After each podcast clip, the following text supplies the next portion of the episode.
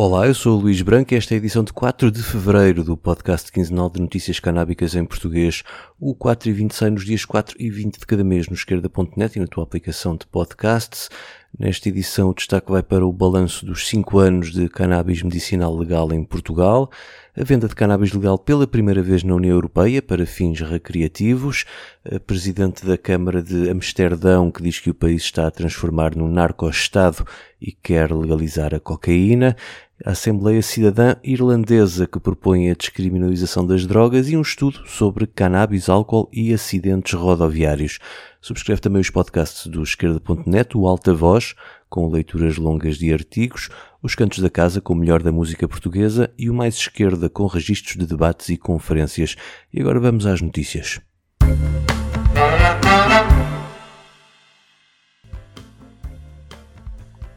Passam agora cinco anos desde que saiu o decreto-lei a regulamentar a legalização do uso da cannabis medicinal em Portugal. Foi 1 de fevereiro de 2019 que a legalização passou a estar em vigor e desde então pode dizer-se que pouco mudou do ponto de vista dos doentes que precisam da cannabis e continuam sem ver nas farmácias as substâncias de que necessitam, ou seja, vêem-se há mesmo obrigados a recorrer ao mercado negro ou à importação ilegal. O que mudou bastante foi o negócio da indústria do cultivo, que é praticamente todo destinado à exportação para o mercado alemão, polaco, mas também australiano, espanhol e maltês. Nestes cinco anos foram exportadas mais de 26 mil toneladas de cannabis produzida em Portugal. Os dados mais recentes são do primeiro semestre do ano passado, com quase 5 mil toneladas e meia de cannabis exportada o que faz antever um novo aumento de exportações face ao ano anterior. Mas se o negócio está a render, não são os doentes que estão a beneficiar.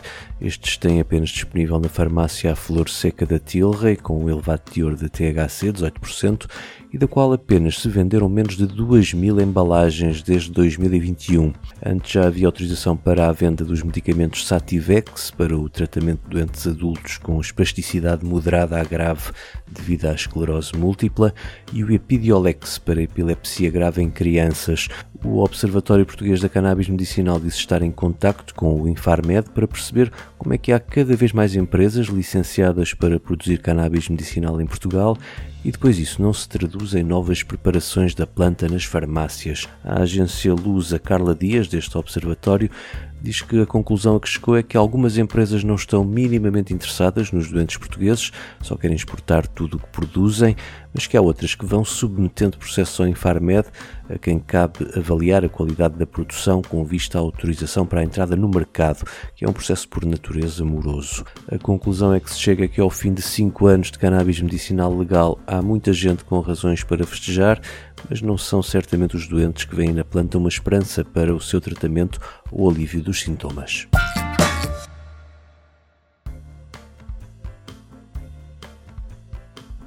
Razões para festejar têm os consumidores de cannabis em Malta, o primeiro Estado da União Europeia a legalizar a cannabis apenas na modalidade dos clubes sociais, ali chamados de associações de redução de riscos, teve de esperar anos pelo processo legislativo e administrativo com muitos avanços e recuos pelo meio. Mas desde esta semana já há duas associações a disponibilizar cannabis legal aos seus sócios. São a Cannabis Harm Reduction Association 002 e a 004 nas últimas semanas passaram todos os testes laboratoriais do regulador. Cada clube pode ter até 250 sócios e o primeiro a abrir, no passado sábado, viu inscreverem 150 pessoas nos primeiros dois dias, com idades entre os 18 e os 76 anos e na maioria homens. Apenas os residentes em Malta maiores de idade se podem inscrever.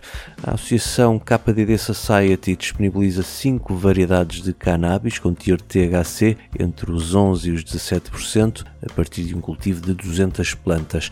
Cada associado tem direito a comprar até 7 gramas por dia até um máximo de 50 gramas por mês.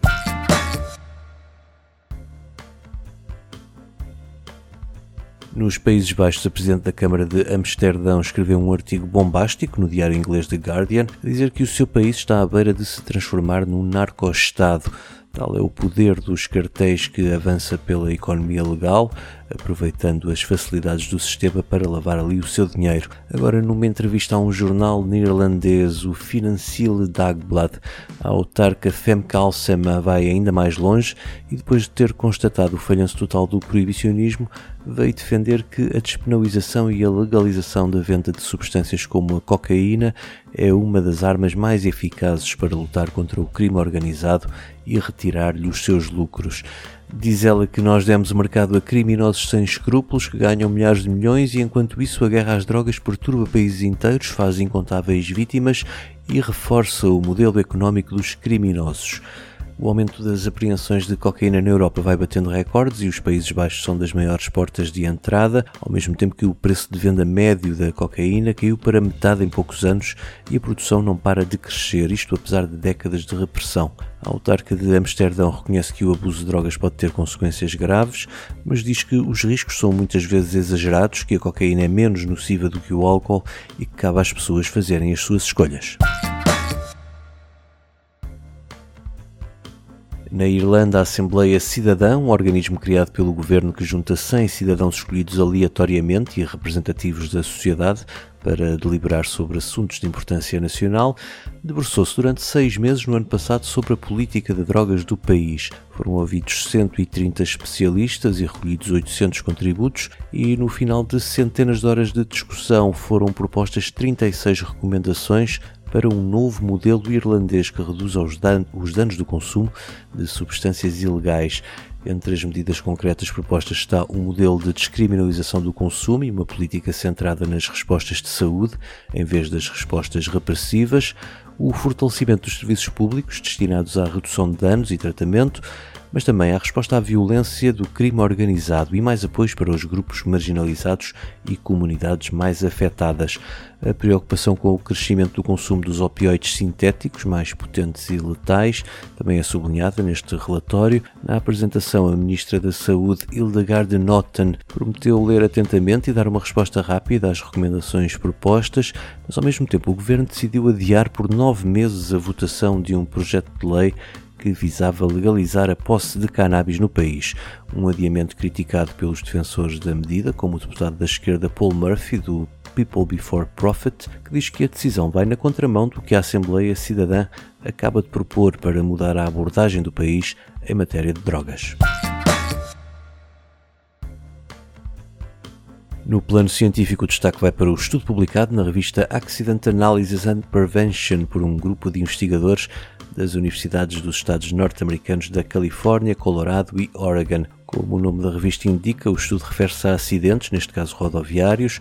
O objetivo foi de examinar a relação entre o uso de cannabis e de bebidas alcoólicas e as colisões de automóveis a partir do universo das pessoas que deram entrada nas urgências hospitalares. A conclusão foi de que os que declararam o consumo de álcool ou acusaram positivo nas análises apenas ao álcool no sangue têm um risco de acidente que é mais do dobro do grupo de controle, que são os que deram teste negativo. Já quanto aos que acusaram positivo apenas à cannabis ou declararam consumi-la, o risco de acidente é inferior ao tal grupo de controlo.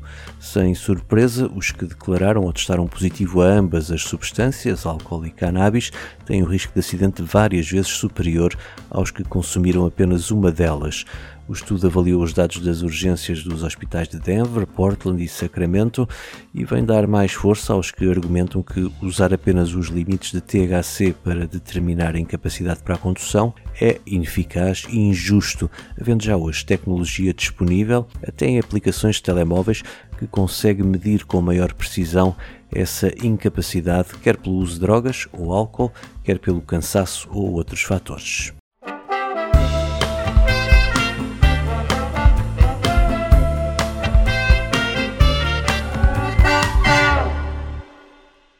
O 4 e 20 despede-se com o momento musical. Quinta-feira no Lux, em Lisboa, os Acácia Maior apresentam o álbum Simbron Celeste. Fiquem com este Catabor, com a participação dos Cachupa Psicadélica. Eu volto no dia 20. Até lá. Ei, minha povo espalhado na jungle estrangeiro Tá cantar, tá dançar, tá espalhar Cultura de um povo e não catabor E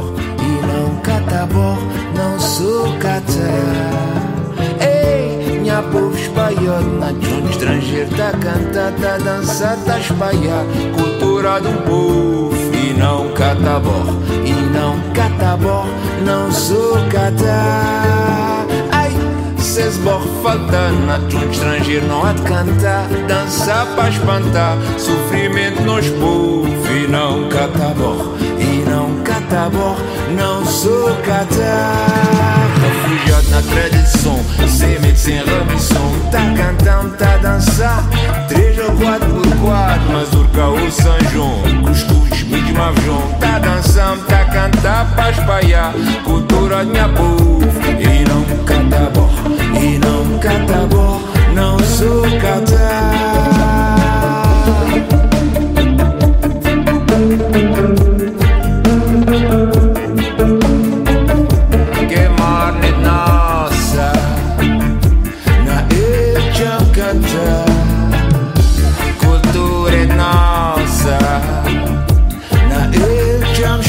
sun.